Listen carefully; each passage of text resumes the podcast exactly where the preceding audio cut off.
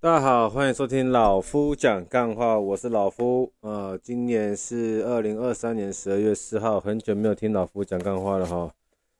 没错，因为老夫最近也像上次当大家分享的，也没什么好分享的，那就继续做自己的训练嘛。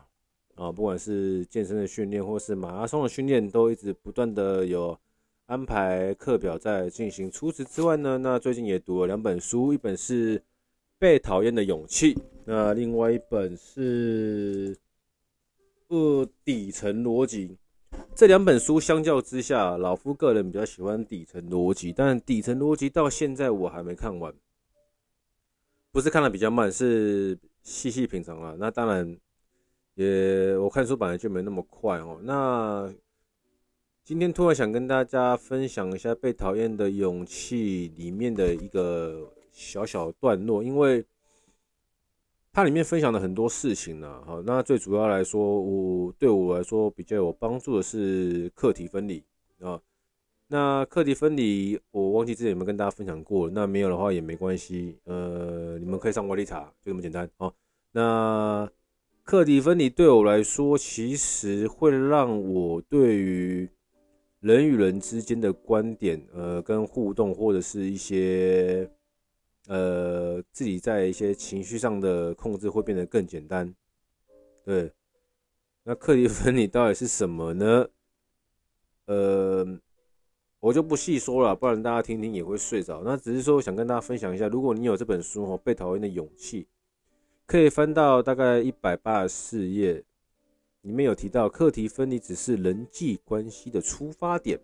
哦，然后在第一百八十五页呢，有在另外写到一段是。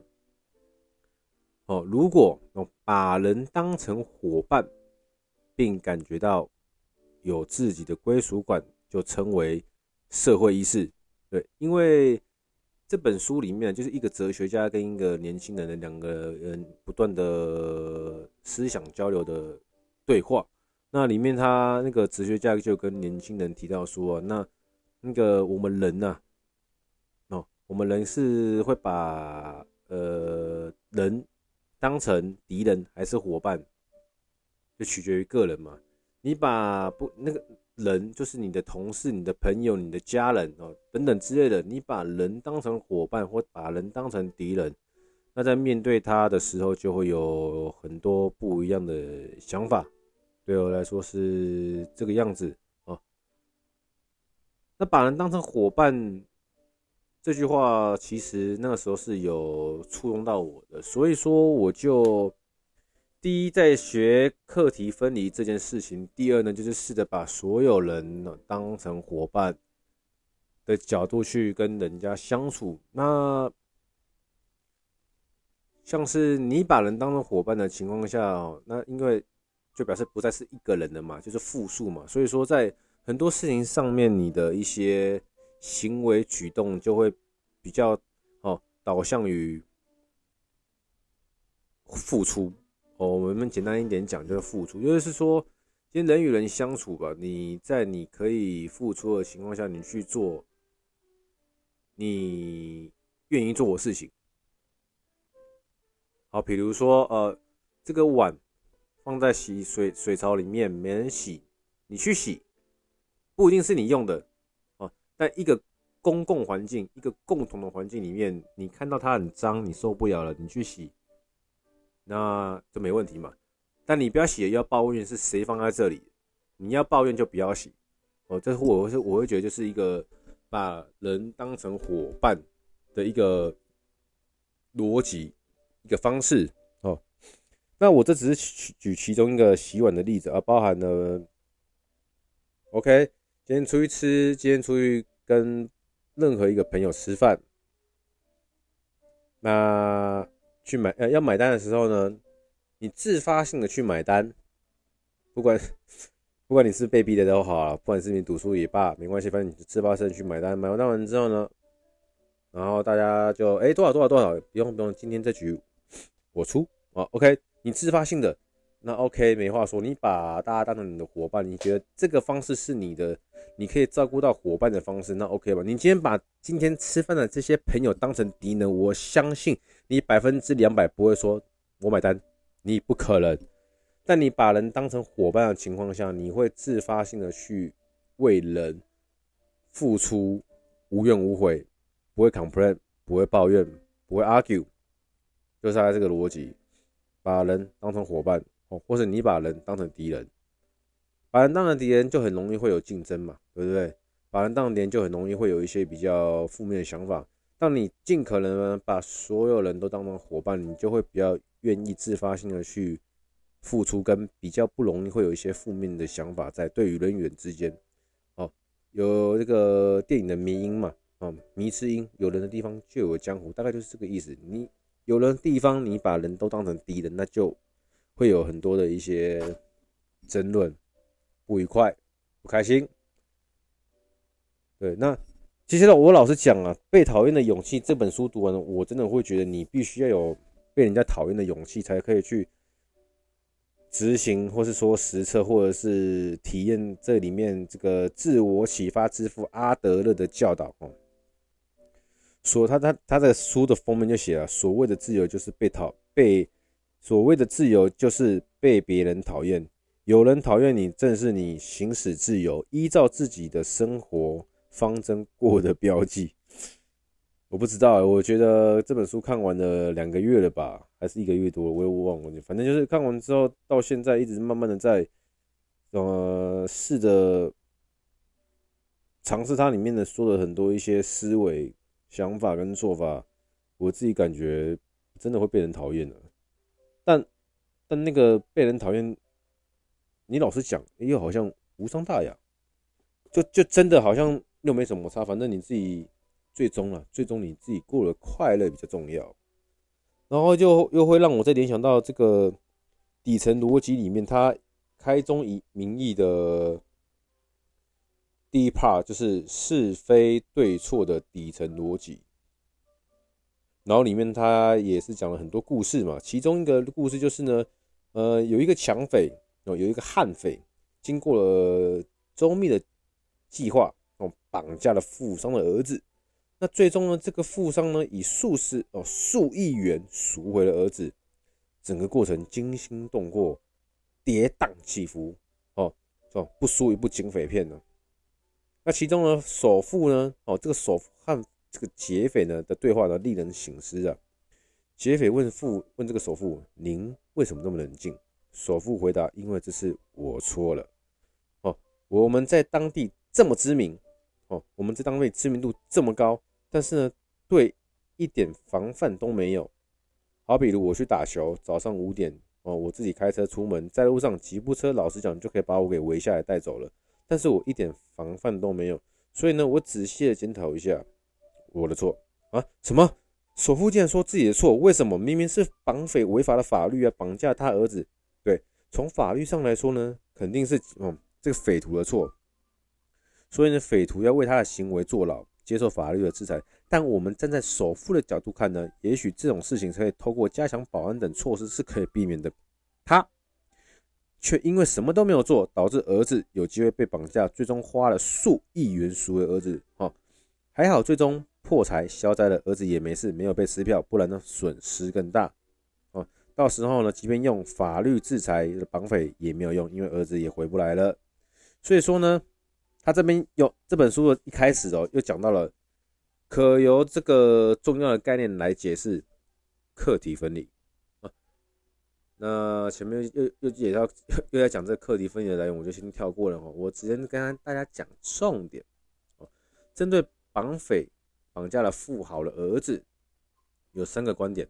哦。他这边这本书也提到，一个人心中应该有三种对错观：一、法学家的对错观；二、经济学家的对错观，三商人商人对错观，哦，呃，他他怎么举例？我看一下，好了，从法学家的对错观来说了，针对这个事情呢，当然是绑匪的错，哎，那从经济学家的对错观来看呢，诶，他这个举例不是这样子。重来，重来，重来，重来！哦，重重重来。呃，对于上述的情况，干 NG NG NG NG NG NG NG NG，诶，哦好，他他他举个例子啊，看到了，有一个坏人 A 诱骗好人 B 进入 C 的没有锁的工地，哦，B 失足了，请问是谁的错？哦，坏人 A 诱惑 B 去 C 的工地，可能是要偷东西啊，哦，不管要干嘛，哦，那在法学家来说呢，是 A 的错，哦。呃，因为这是蓄意谋杀哦，没什么好说的哦。如果证据确凿呢，在法所法学家眼里就是 A 的错，但是这种大快人心的对错观不一定能避免类似的案件再度发生。法学家做不到的事，经济学家也许做得到。对于哦，刚刚讲这个故事 A、B、C 的故事里面，经济学家认为是 C 的错，也有人说哦，干 C P 是他太冤枉了吧？因为经济学家考虑到是整个社会避免哦，整个社会为了被避免 B 这种笨蛋呢，这种好人被 A 这种坏人骗进入 C 的工地，要付出的成本就是呃比 C 把工地锁上成本高得多哦，就是你要一直宣导啊 B 不要被 A 骗，倒不如叫 C 把工地门锁好就好了。所以说，就就社会总成本来说的话呢，哈。在经济学家的观点里面，是 C 的错。哦，那商人的对错观呢，会认为是 B 的错。啊，为什么呢？哦，因为不管是谁的责任，最终 B 无法起死回生，无法起死回生。从个体利益最大化的角度看，B 只能怪自己。也许在生命的最后一个，哦，B 会这么想：这是我的错，我不该蠢到被 A 骗。对，所以说，嗯、底层逻辑的第一个章节的第一小 part，他给了一个很简单的概念。站在三人的立场里面呢、这一件事情要论谁的错，就是谁的损失大，谁的错。这句话我也觉得很棒。那怎么跟大家分享到这里？对，从被讨厌的勇气分享到这个对错观，谁的损失大，谁的错。所以说我在。实施这个被讨厌勇气里面分享的很多观念，呃，我这我自认为啦，好不好，我自认为我的损失不大，所以我虽然说可能被讨厌，但无所谓，你懂我意思吗？因为谁的损失大，谁的错，呃，如果今天有一件事情我的损失大，那肯定就是我的错，我也很认同这样的想法，懂我意思吗？所以这个是跟大家分享一下，我最近读这个被讨厌的勇气，真的是有心理准备被讨厌。那为什么会突然想跟大家分享这个呢？其实，呃，可能也是因为我的工作快到一段落了吧。那在跑步的过程中呢，常常会有一些分泌脑内脑内啡，让人去想很多很多事情。然后，因为你在跑步的那三十分钟、一小时内，你基本上是就是只有跑步而已，你没有其他事情需要做。可以分心的，所以你会一直让思绪奔放，你会想到 A 联想到 B 联想到 C 联想到 D，可能会再拉回 A 重重新出发，然后变成是想到 B one B two B three，然后 C one C two，很扩散呐。就是你如果没有很坚持要想一件事情的话，你在跑步的过程中，你会一直去发想的去想很多很多很多事情。但我觉得没有不好，就是让自己做一个放飞放空的一个脑袋这样子。那其实我不知道怎么讲，就是刚刚刚提到了嘛，呃，把人当成伙伴，所以说在很多事情上面，我会尽可能的去用比较正面的态度、比较正向的态度去解释跟去想，但是不知道为什么，好像在感受度上来说，又好像没那么好。我我也不知道怎么举例啊，但就是我会觉得说没关系，我再多试一阵子看看好了。然后真的有些比较好的例子再跟大家分享哦。只是说，看真的在讲干话，不知道讲什么了。呃，有机会看这本书的人，你们真的是要把心给静下来哈。我我也不是一个那么容易可以把心给静下来，也是因为刚好在下半年一直不断的跑步，跑不断不断不断的跑步的情况，才让自己慢慢的学会。呃，耐心是可以培育的，耐心是可以培养的。它不会是一次你做了一个很有耐心的事情，你就可以马上很有耐心。No，不是，它是要一直不断不断的那种重复的事情，一直做哦，一直做，做到你会慢慢的发现，我的耐心哦，确实是跟去年的比哦有进步的，跟上个月的比有进步的，跟昨天的比有进步的，好不好？耐心这种东西你也没得去。做什么比较就跟自己比较好，因为还是像我很常跟大家讲的，人生少一点比较跟计较，你会比较快乐。不要去跟人家，哦，不要去跟你的伙伴，哦，如果你把人当成人，就不要跟你的伙伴计较太多。哦，你能做的就做，你不能做的就不要做。你想做就做，你不想做的呢，就委婉的让他做到我不想做，都无所谓。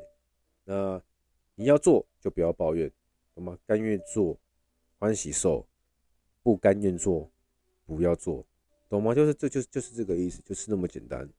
对，那这又延延延续到说，哎，有突然有一个跟这本书也有相关的，就是呃，该怎么想呢？每一个人呐，每一个族群哦，每一个群体哦，只要有两个人以上呢，就会有意见的不合。你懂懂我意思吗？只要有两个人以上。哎、我喜欢吃鸡肉，我讨厌吃鸡肉。我能吃牛，我不能吃牛。我喜欢游泳，我讨厌游泳。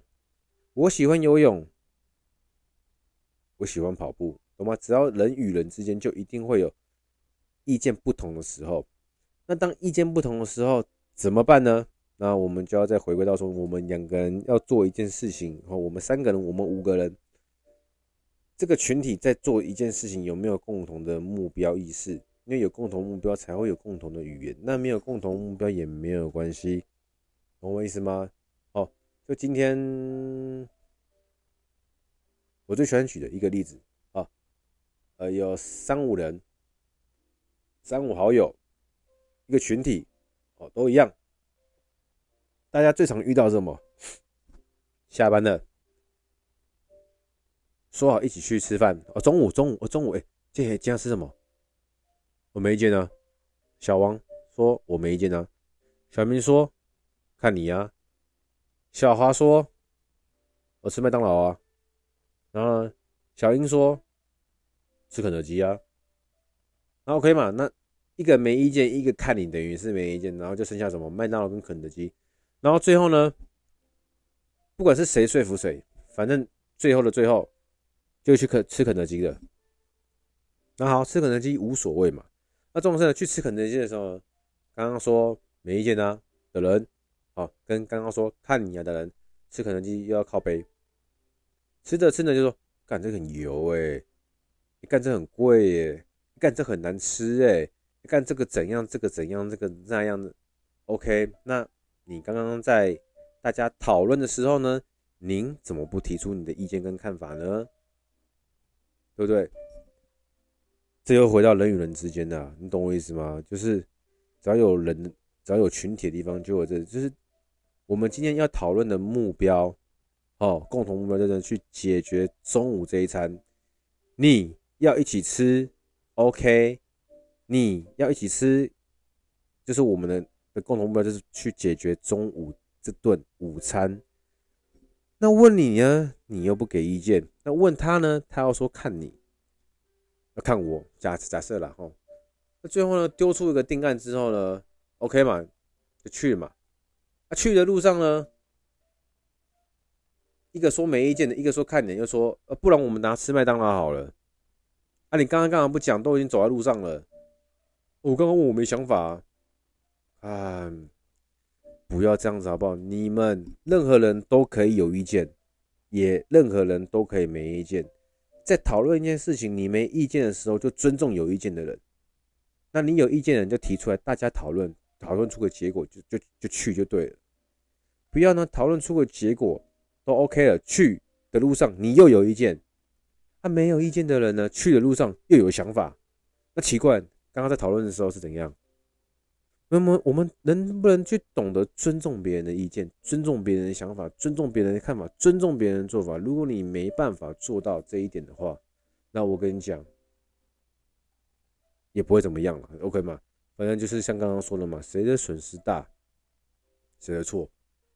如果你一直不懂得尊重你的朋友，那最后这个朋友离开你了，你或许没损失，那就无所谓了嘛，对不对？反正刚好嘛，大家都没那么在意彼此嘛。那如果这个朋友离开你，让你觉得有点可惜，或是说让你觉得错愕，或者让你觉得呃，你很珍惜的朋友不屌你了，全因为你每一次都这样子，我诸如此诸如此类的，就是各种各种各种奇奇葩事、奇葩事物中，让你的朋友离开你了，那你最后懊悔了也没有用啊，因为就你都做了嘛。就你你的损失就是你珍惜的朋友离开你，然后那 OK，那就回到底层逻辑讲的，谁的损失大，谁的错？哦，你无所谓，那没有错，但你觉得你后悔了，那就你的错，就是这个概念，懂吗？人与人之间再好，跟家人也一样哦。我爸妈哦，就是我家人，再好都要懂得学习尊重别人。你可以不用尊重路上的阿萨布鲁的人，但你必须对于越亲近的人、越 close 的人、越好的人，越要给予尊重。为什么？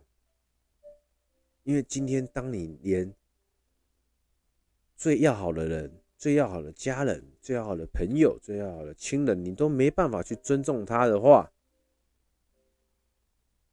你还会尊重谁？可以明白这个逻辑吗？